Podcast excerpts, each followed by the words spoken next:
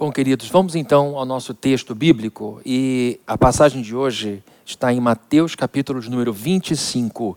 Nós vamos ler do verso 14 ao verso de número 30. Vamos então juntos à leitura dessa passagem. Hoje vai ser um pouco mais difícil para fazer piada porque eu não estou com vocês aqui para me mostrarem ao vivo se estão achando graça ou não. É muito ruim a gente contar uma piada e não ouvir nenhum som do outro lado. Então eu vou evitar fazer gracinha para que a gente, eu não fique tão frustrado e isso acabe atrapalhando meu desempenho aqui.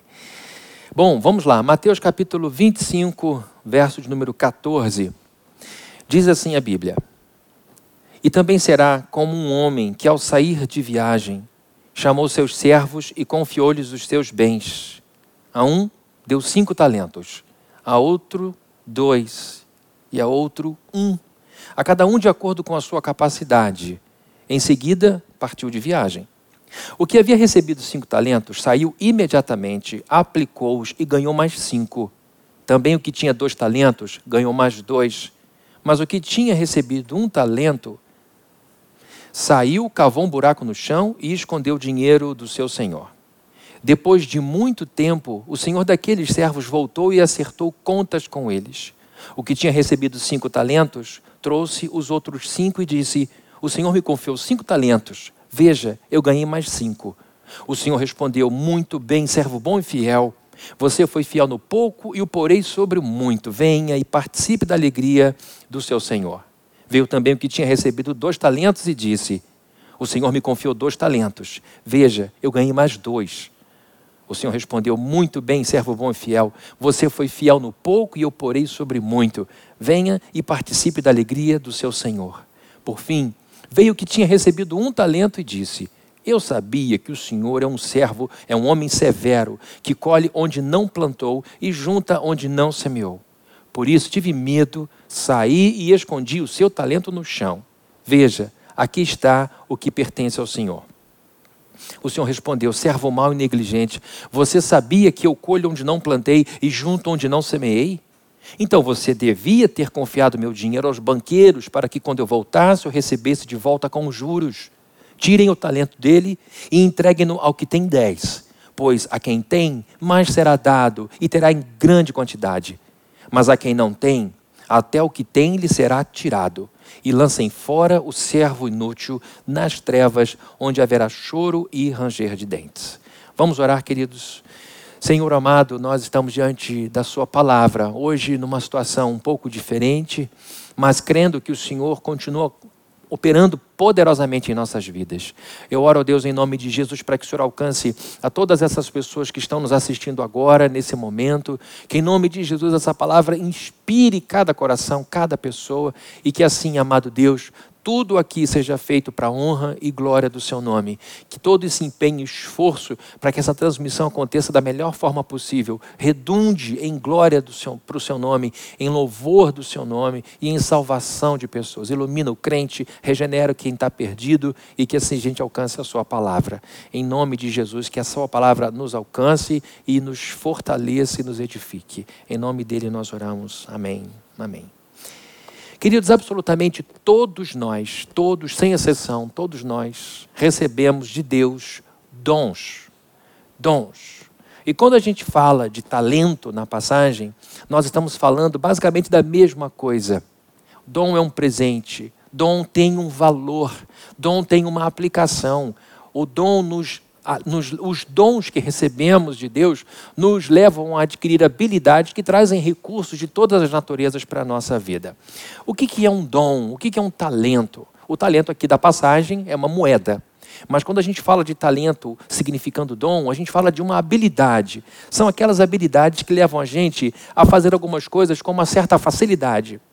São aquelas realizações que a gente opera sem muita dificuldade, sem muita resistência. Algumas pessoas, para fazerem certas coisas, precisam ler um, um manual com uma metodologia para algumas pessoas, fazer aquilo é algo espontâneo, orgânico. A pessoa dispensa o manualzinho, é o garoto que não precisa de escolinha de futebol para ser craque, que não precisa aprender os fundamentos do futebol para saber como passa a bola. É aquela criança, aquele menino ou menina que, quando domina a bola, faz uma coisa extraordinária, absolutamente de forma tranquila, porque tem aquele talento.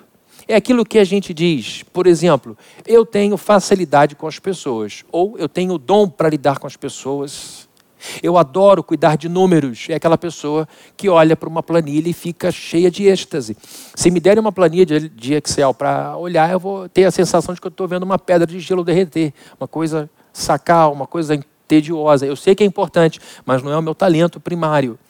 Existem pessoas que dizem: olha, o meu dom é liderar, eu sei como conduzir as pessoas, eu inspiro as pessoas, eu tenho visões na minha cabeça do futuro e eu consigo vislumbrar uma direção e o povo me segue. É um dom. Eu sou um excelente soldado, eu tenho dom para executar muito bem as tarefas que me dão eu não tenho complexo de inferioridade, eu sei que o lugar de, de serviço também é o lugar do soldado, então eu gosto de receber uma missão, eu gosto de receber um direcionamento e sigo por ele. Também a gente diz que tem facilidade para ajudar o necessitado, você tem o dom da misericórdia. Você passa pela rua e as pessoas de rua chamam muito a sua atenção, aquilo te incomoda muito e você rapidamente arruma uma maneira de ajudar aquela pessoa ou de mover o seu condomínio em campanhas solidárias ou coisas maiores. Talvez você seja essa pessoa que diga: o meu dom, o meu negócio é administrar. Eu pego o caos, eu pego a bagunça e rapidinho eu organizo. Se você for lá em casa e olhar a minha gaveta de meias, você vai ver que tem uma meia para cada dia da semana. Que você tem lá tudo organizado no meu armário. Se você for no meu carro, dentro do porta-luvas, é, eu estou dando meu testemunho. Dentro do porta-luvas está tudo arrumadinho, tem máscara sobrando, tem pano para limpar isso, para limpar aquilo outro. O Fabrini tem. Orem pelo Fabrini. Mas a verdade é que a gente tem esse negócio com mais facilidade. Outras pessoas não ligam muito e deixam a coisa bagunçada. Vamos orar por vocês. E eu tenho também, talvez você diga, muita paciência para ouvir pessoas idosas. Eu tenho uma, uma tranquilidade para ouvir as pessoas que já viveram muito e que gostam de contar as histórias delas. Pessoas que têm muitas coisas para contar. E eu tenho um, prazer enorme em conversar com as pessoas que viveram bastante. Eu, por acaso, é, por, por, no meu caso, eu sou uma empreendedora. Basta uma ideia começar na minha cabeça e eu, como uma criança que desembrulha um presente, eu sou essa pessoa que desembrulha um sonho e eu começo a colocar em prática as coisas. Eu sou uma pessoa extremamente ativa. Ou seja, Seja qual for o seu dom, seja qual for a sua habilidade, o que está em jogo é um Deus que capacita as pessoas com talentos, que dá às pessoas dons, para que estes dons usados em nossas vidas, através das nossas vidas, tornem este mundo um lugar melhor, tornem este mundo um lugar muito próximo daquele Éden que ele criou no início de todas as coisas. Então, entendam, de uma forma mais ah, ilustrativa. Entenda você mesmo, você mesma como uma ferramenta. Entenda você como um martelo, ou como um alicate, você como uma tesoura, você como uma pinça, você como uma chave de fenda ou um serrote. Deus espera usar você para tralhar, para talhar, para consertar, para formar uma sociedade que caminha passos firmes rumo àquele novo céu, àquela nova terra. Nós estamos neste mundo para, de maneira limitada e imperfeita, antecipar aquilo que Deus fará na volta de seu filho de maneira absolutamente perfeita e absolutamente completa. Nós somos esses agentes que, colocados neste mundo, já começam a brilhar a luz que um dia brilhará completamente. Então, esses dons que Deus concede aos seus povos, ao seu povo, aos, seus filhos e filhas, têm como objetivo tornar esse mundo melhor. E isso de cara nos tira de uma vida ego-referente, de uma vida autocentrada. Se Deus me dá talentos para mudar o mundo, é evidente que, em primeiro lugar, nós não estamos pensando em coisas no uso desses dons. Nós estamos pensando em pessoas. E quando cuidamos das coisas, é em, em benefício das pessoas. Quando a gente cuida bem da casa, não deixa a parede suja, não deixa a torneira pingando, quando a gente cuida bem do carro para que ele não deixe a gente na mão, é porque a gente pensa em quem vai andar naquele carro com a gente, em quem vai estar em casa com a gente. Nós fazemos o bem pelas coisas, pela criação, em benefício primariamente das pessoas que são, de fato, a coroa da criação de Deus. Então, é importante que você entenda que Deus aguarda a sua contribuição para que o mundo se torne um lugar melhor. E como você vai contribuir? Pelo uso habilidoso, pelo uso zeloso dos dons que ele pôs sobre a sua vida. E queridos, a, a prova maior disso está nesse texto que a gente leu. Para nós, a Bíblia não é só um livro. Para nós, a Bíblia é a palavra de Deus para nós. E, e Jesus deixa isso muito claro quando ele diz que Deus deu a, que esse homem rico que representa Deus deu a cada um de seus empregados, seus servos, uma medida, um recurso, em, em uma certa medida, para que aquelas pessoas então fizessem bom uso daquilo, multiplicassem aquilo. E olhando então para essa passagem, que nos ensina que Deus espera de nós contribuição, a gente pode aprender algumas coisas sobre Deus, sobre dons e sobre Jesus Cristo. No caso, nós vamos ver apenas duas lições importantes a respeito dessa passagem que fala sobre Deus, dons e nós mesmos. Primeiramente, nós veremos, nós aprenderemos que os dons, as habilidades que recebemos, pertencem a Deus. Isso é muito importante. As habilidades que nós temos aquelas coisas que a gente sabe fazer melhor do que ninguém, aquelas coisas que a gente faz de olho fechado, de frente para trás e de trás para frente, aquelas coisas que são nosso domínio, que nos levam à maestria, aquelas coisas que fazem você brilhar, aquelas coisas que fazem as pessoas dizerem: você é bom nisso, você é boa nisso. Essa habilidade que você tem é um presente que Deus te emprestou. Você é mordomo, você é o curador, você é a pessoa responsável pelo desenvolvimento de algo que pertence a outro. Vejam bem o que é que diz o verso 14. E também será. Jesus está no final do livro de Mateus falando sobre como será, como serão os últimos dias, quais sinais é, demonstrarão que está próximo, estamos próximos da volta de Jesus. Ele então diz nessa, nesse contexto: e também será como um homem que, ao sair de viagem, verso 14, chamou seus servos e confiou-lhes os seus bens chamou seus servos e confiou-lhes os seus bens. Os bens não são dos servos. Os talentos, os dons aqui, não pertencem àqueles escravos, àqueles empregados, pertencem ao Senhor. E tanto é que no final da parábola, eles devolvem não só o que receberam, como o lucro que tiveram. Eu estou aqui dizendo que os dons que nós recebemos de Deus, as habilidades que recebemos de Deus, pertencem a Deus. Aqui nessa parábola, logo de início, a gente aprende que estamos diante de uma pessoa que Jesus usa como ilustração, estamos diante de um homem de negócios muito rico. Por que eu estou dizendo isso? Porque talento era uma moeda, evidentemente que talento variava de um, o valor de um talento variava de um lugar para outro.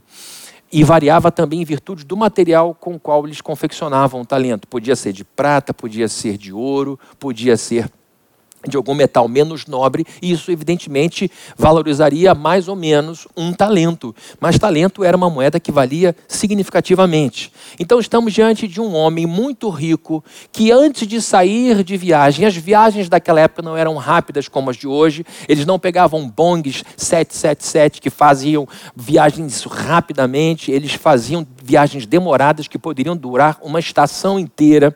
E para que o seu dinheiro não ficasse estagnado, não fosse comido pelo tempo, ao invés disso ele multiplicasse, ele chama alguns empregados e distribui tarefas de multiplicação dos recursos que pertenciam ao outro. Então a Bíblia diz que a um ele deu cinco, a outro ele deu dois talentos e a um outro ele deu um talento, de acordo com a capacidade de cada um, e aí então ele saiu para viajar. Aqui Jesus Cristo, evidentemente, está falando de uma época em que dinheiro não era tão farto quanto nos dias de hoje. E a moeda como nós temos hoje não é de forma alguma a mesma quantidade de moeda que havia naquele tempo, mas estamos falando de valores, estamos falando de valores financeiros. Nem sempre ele disse que, o, que, a, que a, volta de Jesus poderia ser é, comparada a questões financeiras. Ele também fala de uma vinha que ele deixa na mão de seus empregados para que cuidem. Agora ele está usando o recurso financeiro. Então, queridos, estamos diante de um homem que não é apenas rico, mas é um homem sagaz. Um homem que recebe a incumbência de administrar muita riqueza, porque a Bíblia diz que riqueza vem de Deus, e esse homem muito rico, na hora de distribuir os talentos para os seus empregados, para que seus empregados cuidem bem, ele de maneira sagaz percebe que eles tinham capacidades diferentes de multiplicação, de rendimento, de performance. Então nós estamos falando de um homem que olha para sua equipe e pensa rapidamente: esta pessoa é capaz de multiplicar cinco, esta pessoa só pode receber dois e esta pessoa só pode receber um. Ele foi criterioso, cuidadoso com o seu recurso. O homem não queria jogar o seu dinheiro fora. Ele sabia como era difícil ter aquele dinheiro. E agora ele então chama as pessoas e dá às pessoas incumbências que estavam sob as capacidades dessas pessoas. Então estamos diante de um homem rico que cuidava bem de sua riqueza, um homem que cuidava com zelo dos seus talentos. E a Bíblia diz que ele toma cuidado de dar a cada um o que lhe é devido. Ele não deu, por exemplo, dois talentos àquele que podia multiplicar cinco porque seria um desperdício. Meu Deus, se esse sujeito tem capacidade cinco vezes maior do que o outro, por que, que eu vou dar menos? Eu não queria então, ele então mostra o quanto ele, ele cuida bem daquilo que ele tem ao dar ao que tem cinco, cinco e não dar dois ao que pode transformar por cinco. Você está ficando confuso. Fabrina, já me perdi, já me perdi no dois, já não sei mais onde você está. A questão é, ele não trocou os papéis ele não ficou com pena das pessoas. Ao que podia receber cinco, recebeu cinco. Ao que podia receber dois, recebeu dois. E a um, ele não fez coisa do tipo: ah, esse cara pode multiplicar por cinco, essa mulher tem condição de multiplicar por cinco, então eu vou dar quatro para não sobrecarregar, não vou dar três para não ficar muito pesado. Afinal de contas, eu não vou estar aqui para ver. Ele deu cinco. Não deu mais nem deu menos. E fez a mesma coisa com o que podia com dois e o que podia com um. E queridos, essa altura está óbvio, claro para todos nós, que esse homem rico representa Deus nessa parábola. E está claro para mim e para você que esses servos que recebem desse homem dinheiro somos nós, seus empregados, seus servos. No grego aqui é doulos, que é escravo mesmo. Dentro da teologia reformada, na teologia sistemática, a gente fala dos atributos de Deus, que são de duas naturezas: os incomunicáveis e os atributos comunicáveis. Vocês já me ouviram falar sobre isso várias vezes, eu vou falar mais uma, porque ela se aplica perfeitamente a esse texto aqui. A gente lê a Bíblia para entender as histórias, mas também para estudar. A Bíblia é teologia de ponta a ponta, a Bíblia é doutrina de ponta a ponta. Então, essa parábola ensina é, sobre teologia, sobre doutrina. E quando a Bíblia fala de atributos incomunicáveis, quando a teologia fala de atributos incomunicáveis, a gente está falando de coisas que só Deus tem. Lembrem daquilo: autoexistência Deus não foi criado por ele próprio, porque isso é uma impossibilidade, nem foi criado por ninguém, porque este alguém seria maior do que ele. Deus não foi criado por si, porque isso é impossível, para eu criar tem que existir, então não posso criar uma coisa que não existe. Mas Deus é autoexistente, ele sempre foi, é um mistério. Mas é preciso que seja assim, uma coisa que sempre foi do jeito que é. A imutabilidade de Deus, a gente muda o tempo inteiro. Agora são. Agora é meio-dia e cinco. Me assusto porque eu ainda estou no meio do negócio, eu tenho um tempo para acabar. Então a gente está no momento em que, desde as sete da manhã para cá, já mudou. O nosso corpo já envelheceu um pouco. Mas Deus é imutável. A gente fala também de autossuficiência de Deus, a aceidade de Deus, ele tira de si energia para manter-se, a onisciência, a onipresença e outros mais. São atributos que Deus tem. Mas existem os atributos comunicáveis, os talentos de Deus que ele comunica aos homens. São as coisas que ele distribui a nós para que nós sejamos, entre aspas, como ele coparticipantes da administração de tudo isso. Quando Deus cria o casal, tem uma aula ótima na internet com o pastor Herbert sobre isso, ele dá a esses dois o privilégio de comandarem todas as coisas. Mas como é que eles comandariam se não tivessem capacidade? Deus então dá aos dois atributos, dons, talentos, para que eles cuidem de tudo como Deus cuida. Os atributos comunicáveis são convites de Deus para nós, para que nós possamos cuidar das coisas como Ele cuida, para que nós tenhamos um envolvimento com a criação como Ele tem. E os atributos comunicáveis são, por exemplo, sentir compaixão. Começamos agora a campanha SOS Favela, que isso toque o seu coração. E uma, um parêntese aqui. Se você diz, ah, não sei mexer nessas coisas de, de tecnologia, para mim é muito difícil entrar em link, fazer cadastro, pede ao seu filho, pede à sua filha, pede ao seu neto para te ajudar, tá? Fecha parênteses, não deixa de ajudar porque você não sabe, tem alguém que possa dar o dinheiro na mão da pessoa, põe lá, dá a mão dela para ela fazer isso para você. Sentir compaixão é a capacidade de raciocinar. Como é que eu vou melhorar isso? Que conta eu preciso fazer para esse teto não cair ou para essa estrada balançar menos? Como é que eu posso fazer isso? Senso ético, certo e errado. Tudo isso nos é comunicado. E a criatividade. Eu quero criar, eu quero criar coisas novas, eu quero, eu quero melhorar o desempenho de alguma coisa. Esses talentos colocados aqui na parábola são distribuições de riquezas divinas que caem sobre a nossa vida. E Deus não joga assim no ar como areia e vai caindo aleatoriamente sobre as pessoas. Nós somos feitos por um artesão chamado Deus, e nós recebemos uma singularidade, não só na digital, na íris dos olhos, mas também na alma, dizendo você é único e para você ou de você eu espero isso, isso, isso, e para que você faça isso, isso, isso, de você eu espero cinco, nessa vida de você eu espero dois, ou de você eu espero um, mas eu espero alguma coisa de você. E como eu sou um Deus justo, eu vou te capacitar eu vou te ajudar, eu vou te dar para que eu possa esperar. Agostinho dizia que ao nos galardoar, Deus coroa a si mesmo. Então é como uma criança que recebe dinheiro do pai para comprar presente para o pai no dia dos pais. O pai se comove, acha lindo, mas quem trabalhou foi o pai. Quem fez tudo foi o pai. Quem deu a ideia, quem ensinou que é dia dos pais para o filho foi o pai. E o pai então põe dinheiro no bolso do menino, o menino volta com um presente que o pai disse que queria ganhar, ele dá o presente e o pai diz, emocionado, muito obrigado. Deus, Jesus falou: olha, quando você dá ao pobre, você dá a mim. Quando você visita o presidiário, você visita a mim. Quando você veste o nu, você veste a mim. É como se a gente estivesse ouvindo em nossas boas ações Jesus dizendo: muito obrigado. Muito obrigado. Só que a gente sabe que tudo vem do bolso dele. Esses talentos que temos estão sob nossa responsabilidade. E quando a gente usa, a gente usa em benefício dos outros e acaba sendo abençoado. A gente foi chamado para compartilhar com as pessoas desse mundo o que as riquezas que Deus nos deu, exatamente como ele é. Exatamente como ele é. Em segundo lugar, nós vamos de maneira muito orgânica seguindo esse raciocínio, primeiro ponto é: eu recebi algo, eu recebi uma riqueza, algo que de fato me ajuda a comprar coisas da vida, algo que me ajuda a conquistar coisas na vida, para que então eu desempenhe o meu trabalho aqui. Primeiro, então, a gente vê que recebe de alguém essa, essa riqueza, e em segundo lugar, nós veremos que Deus que nos concedeu essa riqueza acredita em nossa capacidade. Isso é muito importante ressaltar nesse momento. Ele não só te deu riqueza, mas ele te deu esse dom, essa riqueza, porque ele acredita que você é capaz de desenvolver essa riqueza. Vejam comigo o verso de número 15 outra vez. A um deu cinco talentos, a outro deu dois e a outro um, a cada um de acordo com a sua capacidade capacidade. Em seguida, partiu de viagem. Queridos, Deus é absolutamente perfeito em essência e em atos. E o discernimento de Deus é absolutamente perfeito.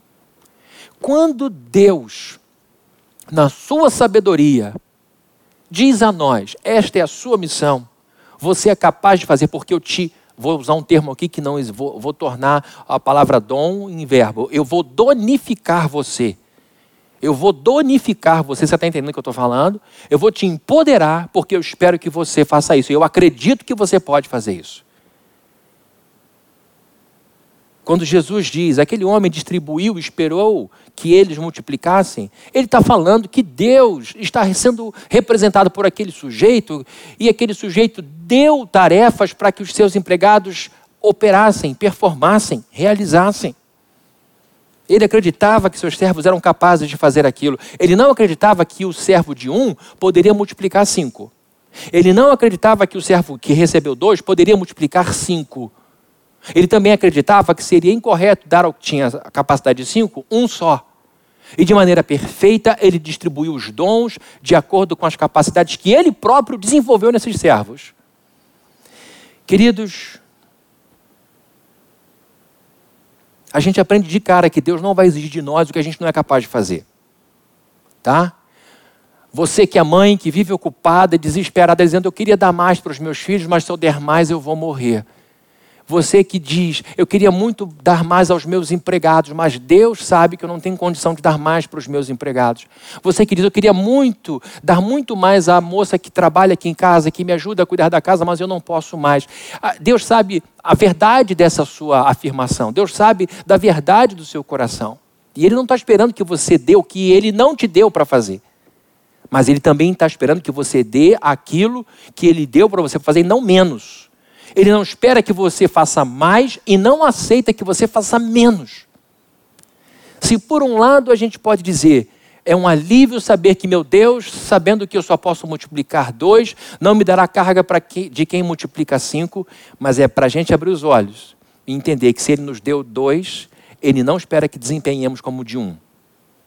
Isso é muito importante, porque isso nos traz responsabilidade. Uma outra verdade incrível aqui, no verso 24, Jesus diz: Por fim, veio que tinha recebido um talento e disse: eu sabia que o Senhor é um homem severo. Guardem essa afirmação.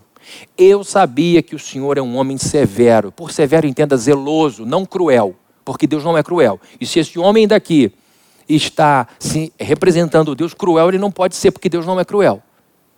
Quando ele fala de severidade, ele está falando de zelo. Conhece uma pessoa zelosa, uma pessoa cuidadosa, é a pessoa que sente ciúme das coisas e faz, tem que fazer bem feito isso daqui. Deus é zeloso. A Bíblia diz que o Espírito Santo sente ciúme de nós. Então ele diz: Eu sabia que o Senhor é um homem severo, zeloso, exigente, que colhe onde não plantou e junta onde não semeou. Por isso eu tive medo, saí e escondi o seu talento no chão. Veja que coisa linda. Está aqui a moeda toda suja de terra. Aqui está o que lhe pertence. Queridos, vejam só. Eu estou aqui o tempo todo exaltando a virtude desse sujeito que representa Deus, porque ele tem em seu discernimento a sensibilidade de dar a cada um o que cada um pode fazer. Isso é amor, isto é cuidado, isto é carinho. É o que, é o que salta aos olhos. É o que vem à tona. O sujeito é cuidadoso. Ele não deu cinco porque não podia eh, fazer dois. Ele não misturou as coisas. Ele não quer que a pessoa se sobrecarregue e morra de tanto trabalhar, mas também não quer que a pessoa atrofie. Olha, se eu sei que você pode multiplicar dois, por que eu vou te dar um? Vamos andar, vamos trabalhar. Eu não quero gente aqui atrofiada. Eu quero gente desenvolvida, que executa, performa exatamente na medida em que tem condição de executar e performar. Então é isso que eu estou exaltando o tempo todo. Esse sujeito que enterra o talento, o que é que ele diz? Ele diz o seguinte: porque o Senhor é zeloso, porque o Senhor é exigente, eu tive medo do Senhor. E por causa desse seu temperamento, por causa dessa sua característica, é que eu não consegui fazer nada. Este é o discurso da vítima. Esse é o discurso de quem desistiu de ser protagonista da vida. Põe a culpa nos outros o tempo inteiro. Os outros ouvem e se sentem honrados. O meu Senhor acredita que eu posso multiplicar cinco, que coisa incrível eu vou fazer. O outro diz: Meu Deus, ele me entregou dois talentos. E, e, o que tinha dois não ficou com ciúme do que recebeu cinco. Porque quem tem juízo sabe: olha, eu consigo segurar dois, não me dá cinco que eu não aguento, mas dois eu aguento. E o que recebe dois diz: Que coisa espetacular. Ele me deu o privilégio de fazer o que ele faz e eu vou lutar para multiplicar isso. Eles olham para o Senhor e percebem é um privilégio. Um homem tão zeloso, um homem tão bom, um homem tão cuidadoso, um homem tão esplendoroso que não precisa de mim, me deu a incumbência de fazer isso aqui e me capacitou. E o outro olha, recebe um, pode ser pouco para o que consegue dois ou cinco, mas para o que é um, sabe que um é o suficiente. Ele diz: Olha, o Senhor não é brincadeira. O Senhor é muito exigente. E porque o Senhor é assim, eu fiz o que fiz. Eu enterrei. Eu fui esperto. Toma aqui o que é seu. Isto é o discurso, como eu falei, da vítima. Gente assim não acredita em sua capacidade e ainda põe a culpa nos outros.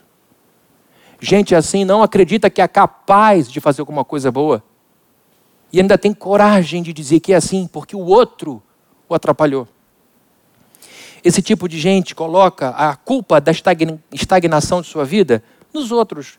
É gente que diz: o meu pai nunca me bancou, meu pai nunca me deu mesada, meu pai nunca me ajudou financeiramente. Por isso eu estou nessa situação. Minha mãe nunca me deu amor. Eu não sei o que é receber abraço da minha mãe. Por isso eu sou essa erva seca.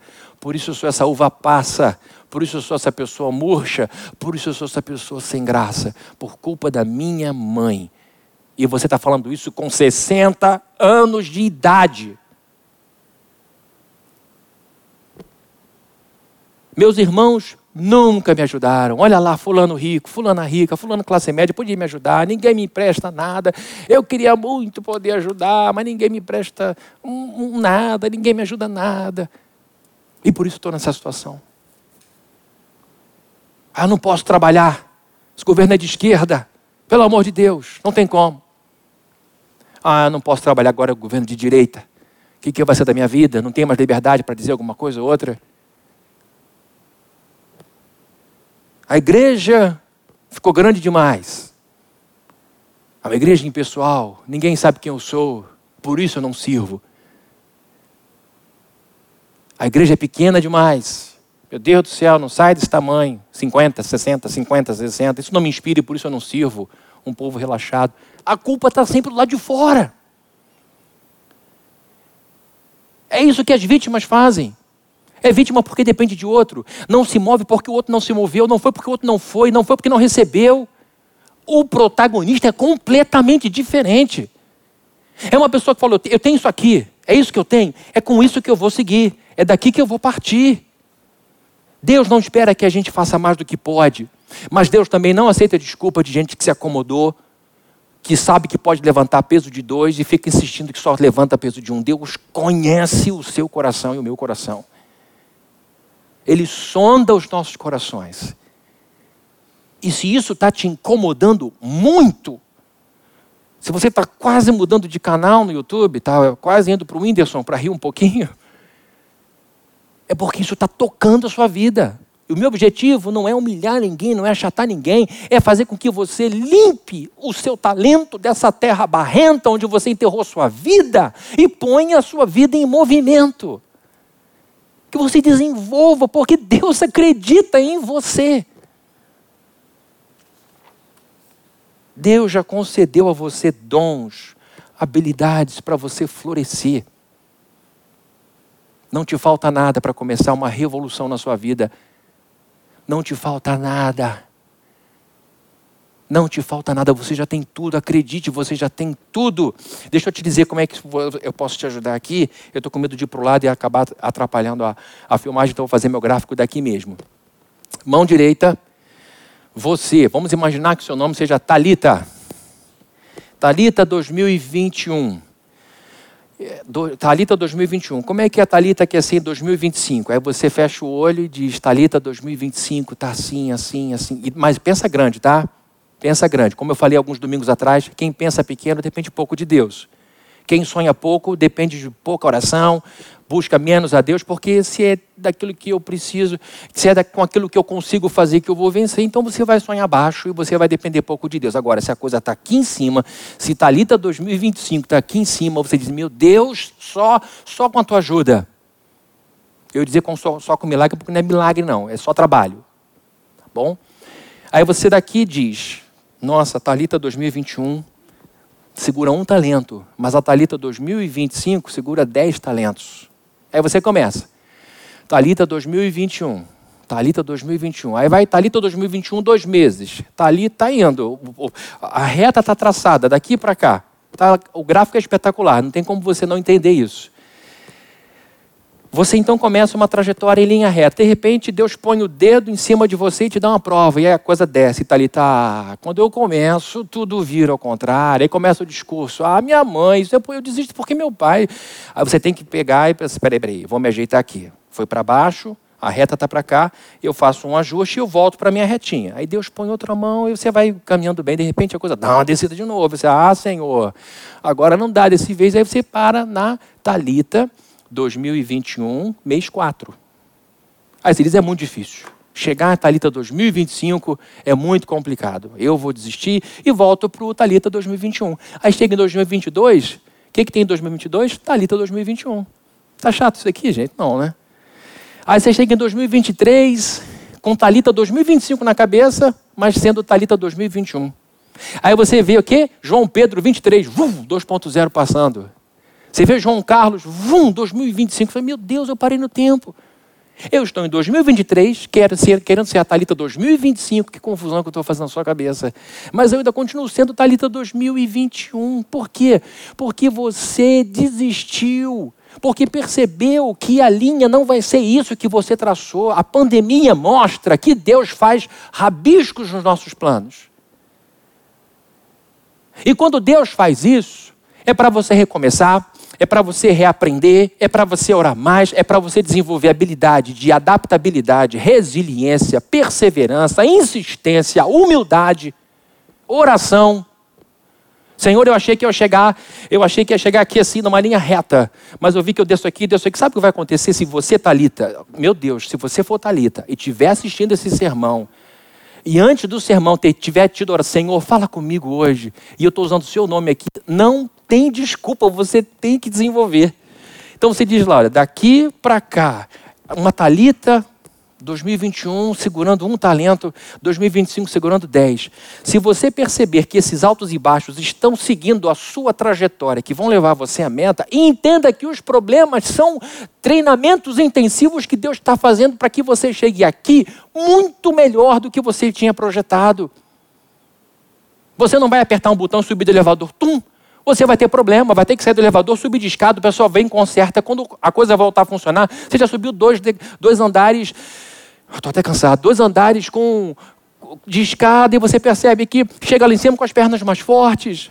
Seu filho teve um problema, sua empresa quebrou. No meio desse caminho de 2021 para 2025, algumas coisas vão acontecer para levar você à desistência, mas não é o diabo tentando apenas tirar você do caminho, é Deus te fazendo forte. Deus acredita na sua capacidade. Deus acredita que você vai multiplicar os talentos. E o que eu quero é desenterrar você desse desânimo, desse vitimismo, dessa situação em que você fica o tempo inteiro chorando as coisas que não tem. Você já tem um talento. Ah, mas eu preciso de cinco. Quem disse que você consegue suportar cinco? Deus é bom e sabe que você não pode suportar cinco. Ele vai quebrar sua coluna se puser em você a riqueza que você acha que você tem que ter agora. A influência que você pode e gostaria de ter agora.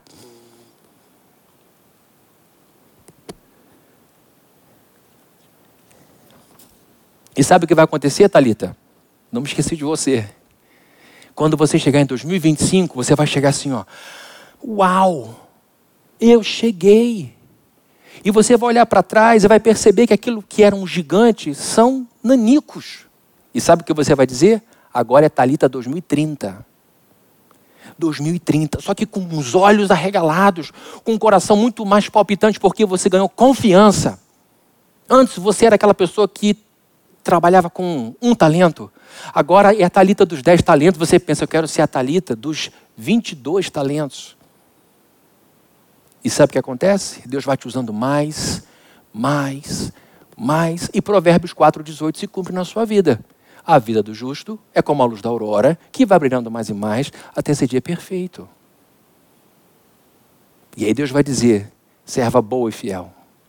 Você foi fiel no pouco, e eu vou colocar você, mulher de Deus, no muito.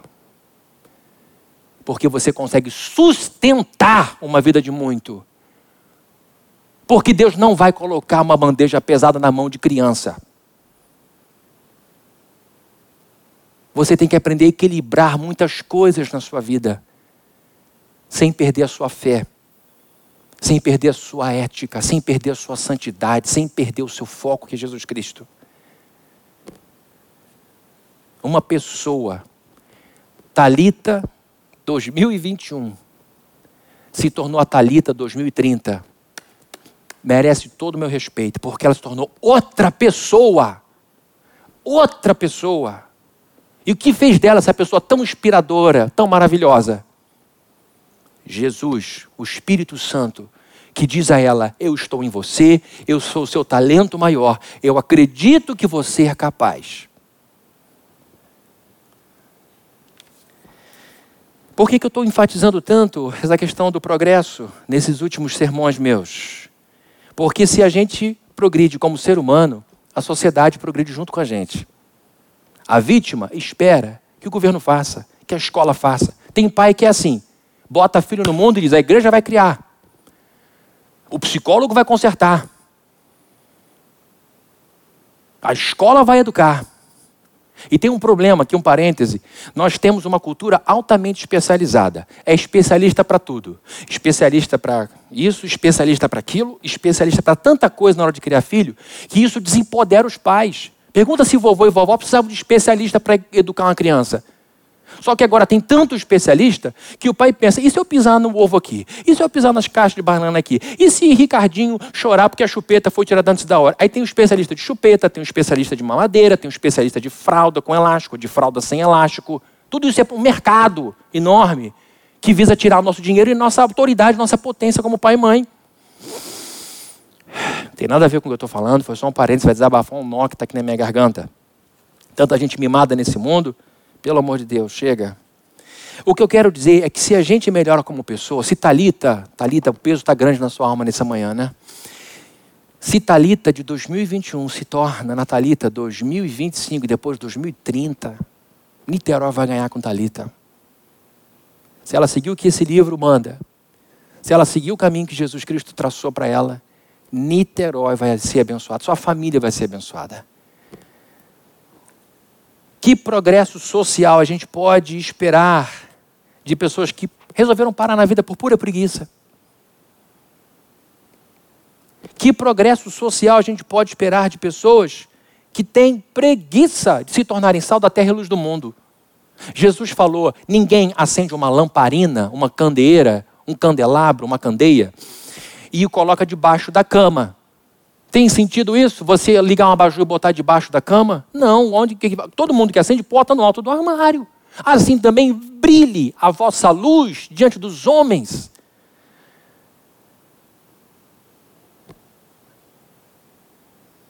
Eu estou falando dessas coisas com essa ênfase porque eu sou um pastor calvinista. Por ser calvinista, acredito que o progresso é a nossa obrigação. Mas também sei que, como calvinista, uma certa doutrina pode nos atrapalhar. Se eu não me engano, em 1996 ou 97, eu e Viviane estávamos numa conferência em Águas de Lindóia, da Vinde ainda, da época do, da, da, da Vinde. E nós estávamos almoçando e junto de nós estava o pastor Hernandes Dias Lopes, que hoje é um, uma referência de, de, de pregador, de homem de Deus para muita gente, inclusive para mim. Eu me lembro que na mesa o Hernandes falou, depois de termos ouvido um pastor, que eu não vou citar quem foi, um calvinista, que bateu muito numa doutrina chamada de depravação total, que diz que o ser humano é totalmente depravado, que é a nossa, é a nossa crença, que todas as áreas do ser humano foram atingidas pelo pecado, e por isso todo ser humano, não há nada nele que esteja livre da influência do pecado. Só que tem alguns pastores que capricham tanto nessa doutrina que fazem a gente se sentir o 0,00000000000 a ponto da gente ser completamente desempoderado. Da gente não saber receber, receber elogio. E o Hernandes disse isso na mesa. A gente tem que tomar cuidado para não bater demais no povo brasileiro com a teologia reformada, com essa doutrina da depravação total, porque o povo já é sofrido e tem autoestima baixa. Então, o que eu quero aqui, queridos, é dizer o seguinte: de fato, nós somos o pó, como a Bíblia afirma, mas, queridos, a Trindade pagou um preço altíssimo ao ver Jesus encarnando, vivendo humilhado, sendo crucificado, para quê? Para que eu e você fôssemos colocados já na região celestial ao lado de Jesus Cristo. Ele morreu na cruz por mim, por você, e espera que através da sua igreja esse mundo seja restaurado. Ou seja, nós somos protagonistas nessa história. O que eu quero aqui com toda essa paixão que eu estou colocando nesse sermão é dizer de todo o meu coração a todos vocês que nós somos agentes de transformação para melhor. Eu quero me dirigir a você que está vindo aqui, eu vou deixar a Thalita de lado. Você que está ouvindo isso e está dizendo, mas eu sou muito pobre, eu não tenho dinheiro. Eu não tenho dinheiro para passagem, Fabrini. Eu já passei época na minha vida que eu não tinha dinheiro para passagem. Fabrini, aqui em casa às vezes não tenho o que comer. Já passei por isso. Fabrini, eu não passei por tudo. Mas eu posso te dizer, dá para sair do que a gente tem e fazer muito. Por que eu quero que a plena progrida tanto? Porque eu quero que esta igreja seja vista por Deus como uma igreja que prosperou em todos os sentidos e que pessoas que transformaram suas vidas transformaram as vidas de muitas pessoas. É uma alegria para mim poder chegar aqui e falar do SOS Favela. e de falar de outras coisas que a gente vem fazendo aqui na cidade. E não só isso, queridos, não é só necessidade do físico, do corpo. Quantos necessitados de alma a gente não ajuda aqui ao longo de anos? São dezenas de milhares de pessoas em 23 anos. Deus ama o progresso. A prova está aqui nesse texto de Mateus capítulo 25, de 14 a 30. Cuidado com essa teologia da miséria, que exalta a escassez, que exalta a destruição, que exalta o menos não estou ensinando teologia da prosperidade, eu estou ensinando teologia da responsabilidade. Nós somos responsáveis pelo desenvolvimento. Nós vamos crescer. Nós vamos nos desenvolver. Por quê? Porque Deus espera isso da gente. O filho dele veio e trabalhou muito, pagou um preço altíssimo para que a gente pudesse crescer. Talita. Jesus espera muito que você se torne essa mulher que você sabe que você vai ser. Esse negócio vai bater em alguma talita, eu tenho certeza.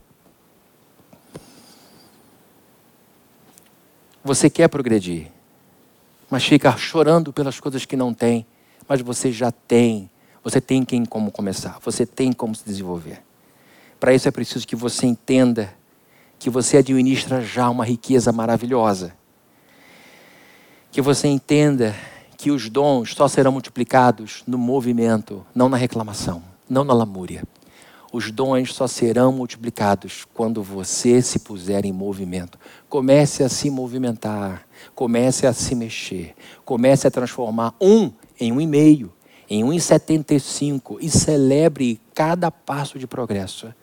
E depois você vai percebendo Deus, pelo Espírito Santo, dizendo: Meu filho, agora chegou a hora da gente receber aqui uma missão tamanho 2. Não dá mais para voltar e ser tamanho 1. Um. Não vou infantilizar você. Eu vou te colocar para frente. E assim você vai chegar àquela plena medida que Deus determinou antes da fundação do mundo para você. E você vai ter orgulho de ter vivido para a glória e honra do nosso Salvador Jesus. Amém? Vamos orar? Vamos pedir a Deus a sua bênção enquanto a nossa equipe de música se é, prepara para cantar mais um louvor nesse finalzinho. Eu espero muito, muito, muito que Jesus Cristo encha seu coração de entusiasmo e que você comece a fazer uma revolução na sua vida. E se diga, eu tenho muito talento. Tem sim. Deus acredita em mim, acredita sim. Deus espera de mim, espera sim. Você vai fazer e vai contar para todo mundo. Eu, pelo Senhor, consegui chegar lá. Vamos orar. Deus amado, em nome do Senhor Jesus Cristo, nós estamos aqui juntos em oração, com o coração cheio de júbilo, cheio de alegria, cheio de entusiasmo, porque acreditamos que hoje vamos desenterrar muitos talentos da nossa vida. Vamos limpar tudo isso, te pedir perdão por todo esse medo, por termos colocado culpas em outras pessoas, culpa disso, culpa daquilo. Na verdade, a grande culpa é nossa. Em nome de Jesus, que a gente sabe que ninguém pode impedir a gente de melhorar como ser humano, ninguém pode impedir a gente de querer evoluir, só a gente mesmo. Que em nome de Jesus essa disposição mude e que ao invés de ficar reclamando, a gente comece a louvar o seu nome, a exaltar o seu nome e a fazer coisas novas, ousadas, grandiosas. E que assim a gente possa traçar uma reta daqui a cinco anos. E que a gente tenha humildade, oração, dependência do Senhor para fazer os ajustes necessários nessa trajetória que vai nos levar a esse objetivo. Que o Senhor nos abençoe, que o Senhor nos capacite, a todos e todas que estão ouvindo tudo isso e se incomodou muito, Senhor, é porque o Senhor quer trabalhar muito nessa vida. Se machucou muito, é porque o Senhor ama muito, é porque o Senhor conta muito com essa pessoa. E que no nome de Jesus seja assim. Que no nome de Jesus seja assim. É o que nós pedimos. E que a graça do nosso Senhor Jesus Cristo, o amor de Deus, o nosso Pai, e a comunhão e consolação do Espírito Santo estejam com todos aqui presentes, desde hoje para todos sempre. Amém. Que Deus te abençoe. Um beijo para todos vocês. Que tenhamos todos uma ótima semana. E vamos então cantar mais um louvor com a nossa equipe. E assim a gente dá seguimento ao nosso domingo.